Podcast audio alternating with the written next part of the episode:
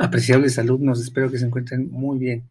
Miren, pues vamos a continuar agregando conceptos pues a nuestro breviario de conceptos que tienen que ver precisamente con pues con la materia de propiedad intelectual, que también lleva otra parte que vamos a ver prácticamente en las últimas semanas que se llama IED o inversión extranjera directa, hablaremos también de ese tema. Pero bueno, de momento es importante que empecemos a ampliar nuestro espectro de conceptos, como lo verán precisamente en esta presentación que les estoy compartiendo en el contenido académico correspondiente a la semana 3, en la cual pues tenemos eh, la parte de contenido académico, pero también tenemos programada una actividad del test número 1, para lo cual pues pido que estén muy atentos de los, de los contenidos de su plataforma Blackboard para que puedan realizarlo en tiempo, forma, traten de anticiparse siempre, eso les va a dar siempre éxito, anticiparnos un poquito las actividades, no, eh, no, no, irlas correteando porque llega un momento en que nos pueden rebasar. Entonces, bueno, dicho esto, nada más tenganlo allí en el radar. Eh, van a encontrar en la presentación, les dejé información sobre dibujos y modelos industriales. Eh, tenemos que entender que los derechos de propiedad intelectual no solamente son patentes de marca, ¿no? Sino que incluso se pueden patentar dibujos, modelos industriales, Existen otros conceptos de información divulgada, no divulgada, eh, transferencia tecnológica, que también es un tema que se dice mucho y nos, nos venden mucho los acuerdos de, cooperación económica, de cooperación comercial, los tratados de libre comercio, todos tienen cláusulas también que se refieren a los derechos de propiedad intelectual. Ustedes hablaron de AdPix, si ya de alguna forma realizar una actividad referente a estos eh, convenios que están firmados, a, nacen de, con el GATT y pues bueno, se van insertando en otro tipo de organismos internacionales y de convenios, ¿no? Entonces, bueno, les dejo ahí una, una actividad interesante. Fíjense que en la empresa en la cual yo colaboro, que se llama Pascual Boy, eh, hemos tenido detalles, ¿eh? Hemos tenido problemas con, con algunos emblemas, con algunas marcas, y, bueno, ¿por qué les digo que, el tema va, más allá del logotipo, del, distintivo de tu empresa o de alguna fórmula? Pues bueno, porque de momento se pueden trastocar otro tipo de, de intereses, ¿no? Eh, por decir, si ustedes quieren hablar de, un, en el tema de la industria de, bebidas, de, a base de jugos o refresquera, etcétera, se utilizan grandes cantidades de agua. Sí, entonces, bueno, también existen mantos acuíferos que pueden ser explotados. y ahí les dejo la información, espero que puedan leer lo que sucedió con la cooperativa, que fue demandada por dos marcas emblemáticas asociadas con la Sociedad Cooperativa de Trabajadores de Pascual. Les dejo ahí un poquito de la biografía de Rafael Víctor Jiménez Zamudio, que fue quien fundó esta empresa y que al final eh, terminó en un alegato, terminó en un en tribunales, eh, precisamente en conciliación y arbitraje, en donde se tuvieron que dar cita, pues el dueño junto con, eh, pues bueno, digamos, su consejo de administración y eh, en contraparte los, los cooperativistas, los empleados, los hoy cooperativistas que en ese momento eran solamente obreros, pero que actualmente poseen, poseen las acciones de la eh, de la cooperativa Pascual. ¿Por qué? Porque el gobierno falla a favor de ellos. Eh, fue un momento muy, muy fuerte, muy convulsivo. De hecho, pues hubo dos, fallecidos, dos muertos, dos decesos y muchos heridos. Por, eh, por se dio una confrontación entre el, dueño que llegó con, con, bueno, con sus hijos y empezaron a disparar. Imagínense ustedes, ¿no? Para liberar sus instalaciones porque habían sido pues detenidas, estaban en, una huelga, se había declarado la huelga, y al final en el, en el 85, eh, pues bueno, pues ya, ya tienen el fallo a favor, los, se le da la razón a los, a los empleados, y es así como eh, empiezan a escribir su historia, ¿no? Esta empresa que ustedes ven ahora de las empresas de, de Boeing, si, se fijan, pues eh, es, una, es una empresa reestructurada.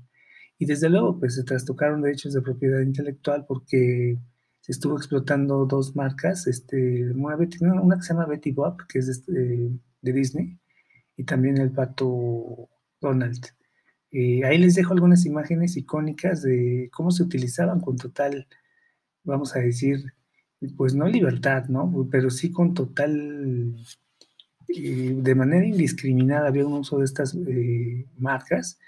Imagínense después de lo delicado que se da este proceso de, pues de, de que, de transición de una empresa privada a una sociedad cooperativa y además lidiar con los problemas de derechos de propiedad intelectual, también derechos de, de explotación del agua, que además los pozos estaban a nombre de la esposa de este señor Jiménez Amudio, y que también demandó. Entonces fueron, fue una época de demandas y de muchas pérdidas, ¿sí? Entonces, bueno, pues eso se los dejo en el tintero, dado que pues es la experiencia que se tiene en el ramo. Eh, fueron indemnizaciones muy fuertes que al final afectaron mucho los rendimientos de esta empresa, que es muy emblemática, es mexicana 100%, que seguramente ustedes la consumen, ¿no? Y además son eh, sin temor a equivocarme, son bebidas que están hechas sin, sin gas, sin gas, sin eh, endulcorantes, eh, sin endulzantes artificiales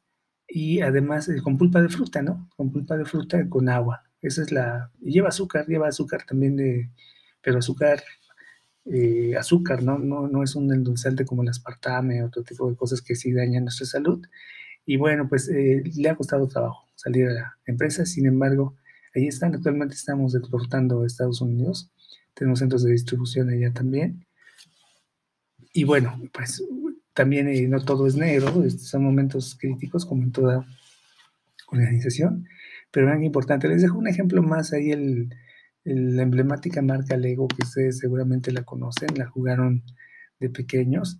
Y bueno, pues todo lo que implica copiar un modelo industrial. Y aquí es donde quiero que ustedes empiecen a, dominar esa parte de, los mapas, los diseños, las líneas de producción y además todas las disposiciones que hay en, temas de información eh, que se divulga o se comparte. Y pues de todas estas prácticas que, que desde luego son competitivas, ¿no? Pero pueden también resultar anticompetitivas, ¿sí? cuando pues estamos haciendo un plagio, ¿no? Entonces, ahí les dejo el caso del DeLorean, un automóvil que nació. Hay mucha información actualmente sobre la empresa DMC, DeLorean Motors Company. Eh, la mezcla entre patentes, ¿sí? Incluso ahí van a ver una imagen muy interesante en donde vemos los derechos, por ejemplo, de Google Play, los de App Store, eh, incluso los de Amblin Entertainment, una empresa de Steven Spielberg, los estudios Universal, en Hollywood que explotan todas estas marcas. Hay un recorrido muy interesante que se hace ahí en los estudios Universal en un, en un DeLorean, en donde ustedes se montan al DeLorean y es una experiencia 4D. Entonces los van ahí, eh, pues es muy inmersivo, los van metiendo en un túnel, van viajando por el tiempo. Y desde luego todo esto, todos estos derechos, pues corresponden a diferentes empresas. Por ejemplo, el logotipo de Back to the Future es, eh, es distinto de Amblin, ¿no? y a su vez Amblin pues es distinto de, de, DMC, ¿no? y etcétera. Incluso hay aplicaciones, ahí les dejo alguna información interesante para que la puedan ustedes ver. Los, eh, lo que son los cintillos al final de las cajas en letras muy pequeñas, casi siempre vamos a encontrar ahí que todos los derechos son reservados, ¿sí? Y, y bueno, pues ahí está un ejemplo interesante de cómo se mezclan y, lo, amplio que es el espectro de los derechos de propiedad intelectual, en donde no únicamente son marcas, son patentes, sino como les decía, son derechos de, incluso los nombres, imagínense, los nombres de los, de los actores, ¿no? Para crear una figura de acción. Eh, son muy amplios y muy variados. Vamos a profundizar más en esto cuando entremos al cuerpo de la ley eh, de los derechos de propiedad intelectual y los derechos de propiedad intelectual, eh, bueno, más bien de propiedad industrial, que son totalmente paralelos a estos que estamos revisando aquí. Sí, entonces los dibujos y modelos industriales hacen que un producto sea atractivo. ¿Están de acuerdo? Y bueno, pues todo eso se explota. Eh, a propósito, de, vi que en sus entregables me entregaron información de WIPO, que es eh, precisamente el organismo de protección intelectual a nivel global en donde se pueden registrar, es lo que hace precisamente la empresa Lego, empresa Playmobil, pues sus secretos industriales, ¿no? Para poderlos patentar y explotarlos por lo menos durante 10, 20 años, sin que tengan una competencia directa. Es una forma correcta de hacerlo. Vamos a entrar más en esos Los tiempos de protección es importante que los revisen, se los dejo allí. inicialmente son 10 años, pero se pueden hacer prórrogas. Se pueden conseguir hasta 20 años de protección de algún derecho, de algún secreto comercial. Eh, y también incluso hay cláusulas sobre ciberespionaje, ¿no? Actualmente con todos los avances tecnológicos es muy fácil espiar. Yo recuerdo algo que sucedió entre las empresas, entre Microsoft, había varias aplicaciones para poder interpretar, ¿no? Una canción en tu guitarra, en tu batería, en un micrófono. Y bueno, pues eh, salió Rock Band y salió otra que se llamaba eh, Guitar Hero y después algunas más pero se estaban espiando entre ellos. ¿eh? De hecho, cuando salieron, se lanzaron estas plataformas, eran tan similares que hasta parece que se pusieron de acuerdo. Se da al espionaje, al espionaje que, que se da también entre industrias. Y, bueno, pues todo esto, recuerden que los derechos, eh, la observancia de estos derechos, pues lo que procura es que tengamos una competencia equitativa, ¿no? Y que se promueva la competitividad. No es solamente registrar una marca por registrarla, ¿sí? y esperar a que alguien se equivoque para demandarlo, eso ya está fuera de la ética, es algo que van a encontrar. Hay sicarios, así les llaman, eh, sicarios de patentes, ¿no? Que se la pasan nada más revisando quién copió, quién hizo algo, y pues bueno, se puede llegar hasta esas situaciones, ¿no? Eh, muchos este, ejemplos que me dieron, me entregaron ustedes en sus tareas, las cuales aprecio mucho, las leí con atención cada una de ellas, les envié retroalimentación. Y bueno, pues yo recuerdo mucho el caso, por ejemplo, de Napster, ¿no? la famosa Napster, que es una era una aplicación para que ustedes descargaran música. Y no era, una, no era un formato así súper pro que se escuchara en alta definición, pero podías escuchar una canción y darte una idea si te gustaba el disco o no, y posteriormente comprarlo, ¿no? Entonces fue la primera, de las primeras plataformas que tuvimos, hubo muchas más, este, siguieron LimeWire, una que se llamaba MX, no sé qué cosa, eran para descargar y lo único que se hacía era intercambiar, era una comunidad donde se intercambiaban archivos musicales, PDFs, eh, un poco parecido a lo que hay ahora que le llaman Pirate, Pirate Bay, ¿no? Que además, no sé si han visto esa página Pirate Bay, resulta que tienen demandas, bueno, ya llevan una, demandas que han durado más de 10 años y no han podido desaparecer a Pirate Bay.